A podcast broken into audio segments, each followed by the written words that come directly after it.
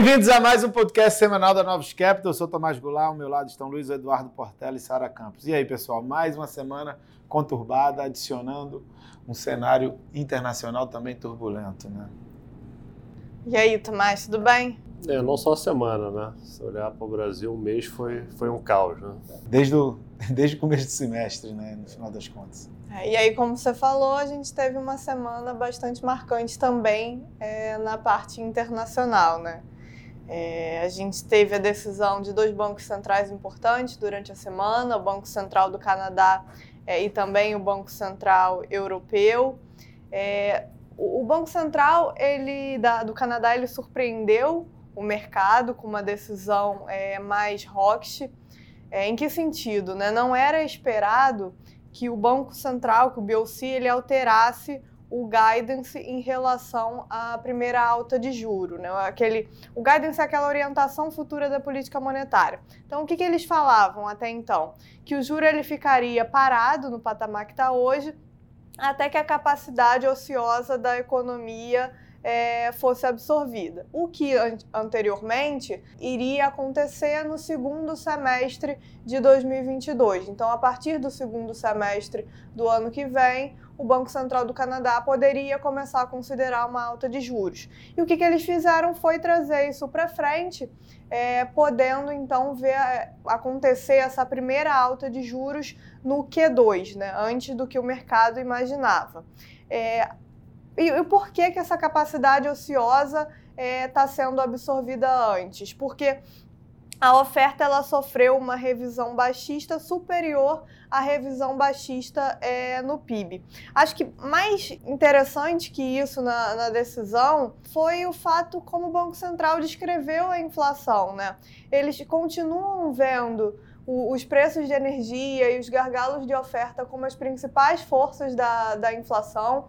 É, eles não mudaram a forma como eles enxergam a inflação subjacente, então não tem nada, por exemplo, no statement que diga é, que a inflação ela está se espalhando para outros itens, está se espalhando para itens mais permanentes. Não, eles continuam vendo esses fatores é, como os, os, fatores mais relevantes, mas agora essas pressões elas estão mais fortes e mais persistentes é, do que eles imaginavam é, anteriormente. Né? Então, qual é a mensagem é, que, ao nosso ver, eles passaram quando eles falaram isso, né? Passaram para a gente, passaram para o mercado. Que a continuidade de surpresas altistas, ainda que elas, é, que elas venham do lado da oferta, elas vão ter sim um efeito sobre a política monetária. Algo que até então é, não era como o mercado estava tá, entendendo e não era a mensagem que estava é, sendo passada. Né? Os bancos centrais têm focado muito na questão da transitoriedade é, e da necessidade de, de não agir é, perante esses fatores. Então, então, o mercado começou a se questionar é, e a questionar os B6 se a retirada dos estímulos ela vai acontecer é, muito antes e muito mais rápido do que se previa. É, na reunião da CB, o Banco Central Europeu ele tentou diminuir essa expectativa do mercado, é, em relação a uma alta de juros. A Lagarde, na conferência de imprensa, reforçou diversas vezes é, que a precificação ela não é compatível com o cenário e ela tem é, muita confiança nesse cenário que o, que o Banco Central é, projeta, mas é, na, na, nossa visão, com os dados de inflação surpreendendo para cima, né? a gente teve dado de, de inflação na Europa, a gente teve dado de inflação na Austrália, é, o mercado vai continuar, como a gente fa costuma falar, testando os bancos centrais em relação a esse guidance, a essa orientação futura é, de política monetária. Né? Então, para a gente ver uma reversão desse movimento, parece que realmente a gente precisa começar a ver a inflação no outro sentido, né, desacelerando, ver surpresas baixistas e a ver esses gargalos de oferta apresentando algum alívio. Né? Hoje a gente tem algumas indicações mistas nesse, nesse sentido. Por um lado, a melhora do, do panorama de Covid no Sudeste Asiático permitiu com que as fábricas reabrissem é, e algumas montadoras já estão falando de retornar a produção na capacidade máxima, então isso é, é algo positivo. Bem na, na, ponta, a gente já consegue ver preço de frete diminuindo, mas por outro lado, algumas empresas é, lá nos Estados Unidos que reportaram resultado essa semana, como a Apple, ainda continua reclamando bastante de problema na cadeia de suprimento.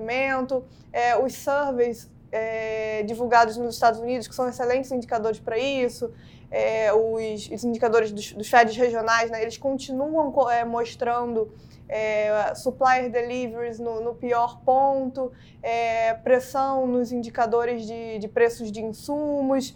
Então, não parece, não, a gente não consegue ainda ter certeza que a gente já passou por esse pior momento é, do lado do, do, dos gargalos de oferta. Né? Isso seria um ponto, um ponto importante para a gente ver é, uma reversão desse medo que se criou dos bancos centrais é, terem que reagir à, à, inflação mais alta. E aí, com tudo isso, com todo esse, panorama dos bancos centrais, é, a gente teve uma abertura de juros significativa é, lá fora, em todos os lugares do mundo, e acho que Portela pode comentar um pouco melhor essa questão do, da abertura de juros. É, o destaque da semana no mercado internacional foi esse movimento na parte curtinha, tá? o mercado como um todo antecipando alta de juros né, no, no, no, mundo todo. Tá? Então, o mercado antecipando o ciclo, né? se pegar os Estados Unidos como base, né? puxando o ciclo para logo depois do término do, do tapering, que o mercado estima que vai terminar ali no meio do ano que vem, e já começariam a puxar o juro ali é, em setembro. Então, a gente teve um movimento é, de forte abertura da parte curta, né, pegou a Europa também, porque a Lagarde não, né, não foi tão enfática assim, o movimento do Canadá sancionando, né, acho que a precificação ali do um pouco do mercado ajudou aí a startar um movimento de stop grande, né, porque o Canadá é um dos né, B6 ali, né, G10 grandes, é, é importante, então o mercado já fica com medo é, do Fed, né, que vai ter a decisão é, semana que vem. Então, será que ele vai ficar aí mais rock? Será que ele vai sancionar é, é essa parte curta, né? É, que não é o discurso que, que eles vêm apresentando. Né? Eles querem olhar mais dados para, de fato, ver se a inflação é transitória é, ou não. Mas isso desencadeou uma, uma forte abertura na parte curta. Né? Acho que a Austrália abriu acho, mais de 50 bips, na Europa também chegou a abrir acho que 30, 40 bips. É, nos Estados Unidos, é, a parte curtinha ali abriu uns 10, 15 na semana. É, durante o mês abriu 40, tá? então teve uma reprecificação grande. Tá? Enquanto o 10 anos americano fechou 7 bips né, de taxa na semana, você viu, o curto abriu aí de 7 a 15, tá? dependendo do vértice.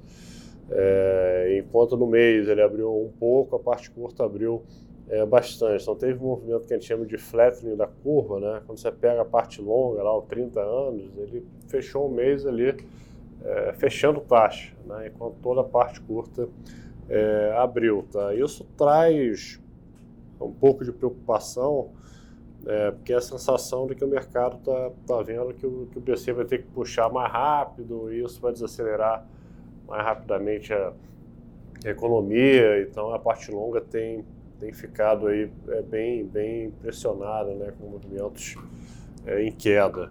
E o Banco Central da Austrália acabou colocando um pouco de lenha dessa fogueira, né? Não comprando, não, não comprando. fazendo a recompra né, de bonds, né? não, não vendendo né, taxa ali do verso é, de 24. A gente acha que foi alimentado também com o movimento de stops, né? Porque o mercado estava numa operação de comprar a parte longa e vender né, essa parte curta intermediária, né, acreditando no discurso dos BCs que vão demorar para subir o juro. E esses movimentos trouxeram um movimento é, bem grande de stop é, na semana. Tá? Aí, só terminando aqui de falar dos mercados, a Bolsa Americana aí, mais uma alta na semana, 1,34%, fechando o mês aí com alta de 7%. Tá? O petróleo ficou estável durante a semana, é, mas subiu aí 11% é, de alta na semana. O dólar teve uma movimentação aí forte, toda vez que tem esse movimento na parte curta de juros, né, o dólar fica, é, fica forte, tá? Então, principalmente contra os emergentes, acabaram sofrendo bem essa semana, tá? E Brasil, Tomás, continua a semana né, de turbulenta aí, né? Teve BC, teve PCA 15 aí forte, e o Congresso segue nessa indefinição aí da PEC. É, aqui no Brasil a gente não dá, não dá para fazer um paralelo tão direto com lá fora, mas continua um ambiente é, bem desfavorável para a parte de juros, né? A gente teve primeiramente o IPCA 15 é, é, com relação ao mês de outubro e veio 20 bips acima, então acima de 1% e uma surpresa de 20 bips. Então jogando pressão, as pessoas, é, os agentes de mercado querendo ver a inflação começar a desacelerar para começar a imaginar quando que o BC interrompe o ciclo de juros. Ciclo de juros esse que foi bem pressionado por conta é, da, da mudança no teto de gastos anunciado semana passada a partir da PEC dos precatórios. Então, o Banco Central do Brasil teve reunião, assim como esperado, ele subiu em 150 pontos, a taxa Selic, indicando uma nova alta de 150 pontos para a reunião que vem. É, o que, fez com que o BC acelerasse foi a mudança no regime fiscal, apesar dele não fazer um reconhecimento tão claro que houve uma mudança no regime fiscal é, no seu comunicado.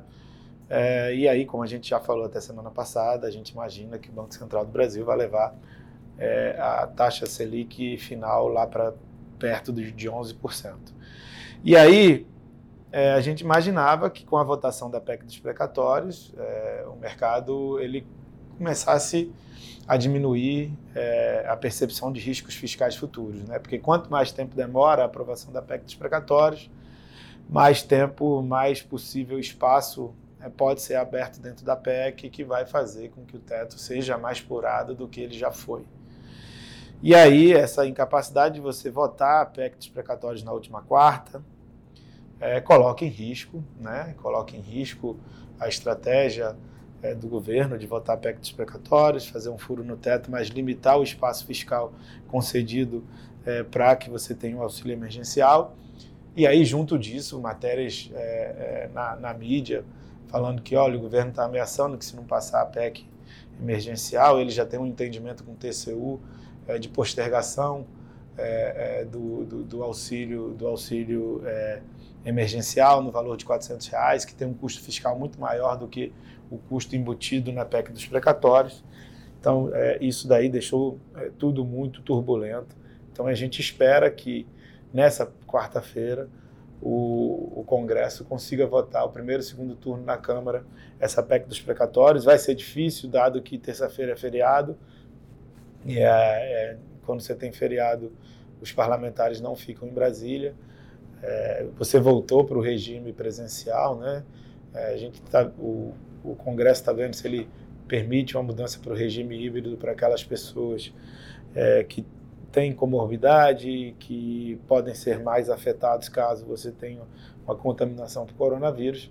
Mas, de qualquer forma, é, ainda está é, em risco essa votação da semana que vem e ela é super importante que aconteça, dado que o mercado está é, é, tá com muito receio é, de que você abra mais espaço no teto e fure mais o teto com mais despesa pública para o ano de 2022. Fora isso, para complicar mais aí na semana, né, tem expectativa de greve de caminhoneiros. Teve o presidente da República falando da política de preços da Petrobras também, que atrapalhou. Que acabou atrapalhando. Então a gente tem expectativa de ter uma mobilização na segunda-feira, mas vai ser né, durante um feriado. E a gente espera que até quarta-feira já se dissipe, né? mas vai ser suficiente para continuar deixando os mercados nervosos, né? que já fecharam essa semana aqui né, com a bolsa caindo né, mais 2,60%, o que acumulou aí uma queda no mês aí de quase 7%, tá?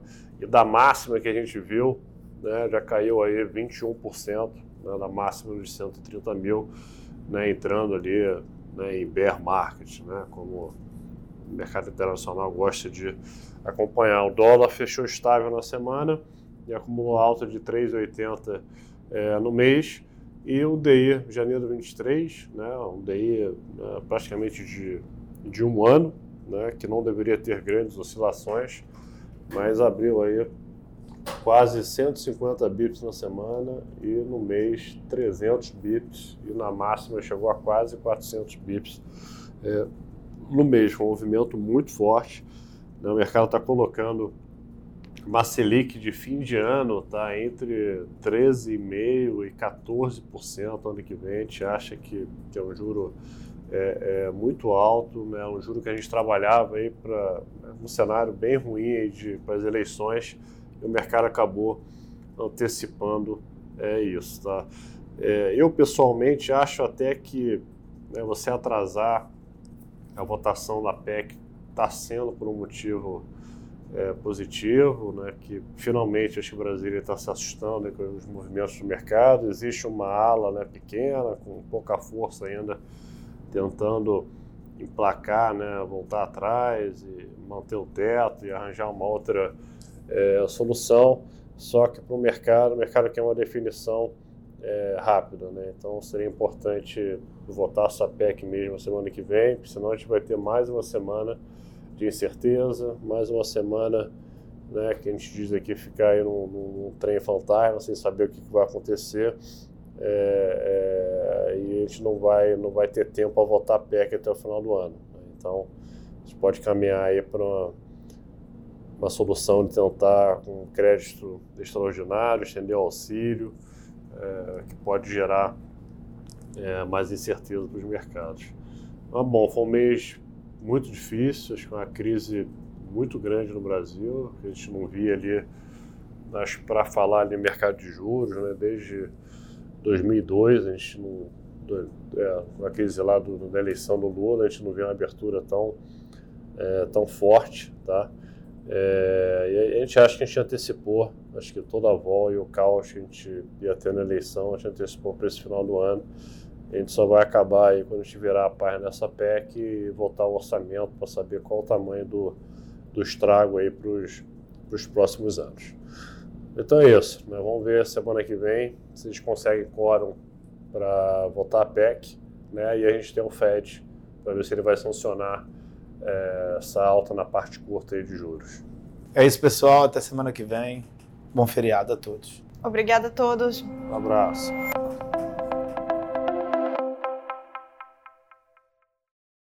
Novos Capital, gestora de recursos limitada, não comercializa nem distribui cotas de fundos de investimento ou qualquer outro ativo financeiro. Este podcast não constitui uma oferta de serviço pela Novos e tem caráter meramente informativo. A Novos utiliza informações de fontes que acredita serem confiáveis, mas não se responsabiliza pela exatidão de quaisquer das informações assim obtidas e utilizadas neste podcast, as quais não foram independentemente verificadas. Estas informações podem estar desatualizadas ou sujeitas a opiniões divergentes. Este conteúdo não constitui uma opinião ou recomendação, legal ou de qualquer outra natureza, por parte da Novos, e não leva em consideração a situação particular de qualquer pessoa. A utilização das informações aqui contidas se dará exclusivamente por conta e risco de seu usuário. Antes de tomar qualquer decisão acerca de seus investimentos, a Novos recomenda ao interessado que consulte seu próprio consultor legal.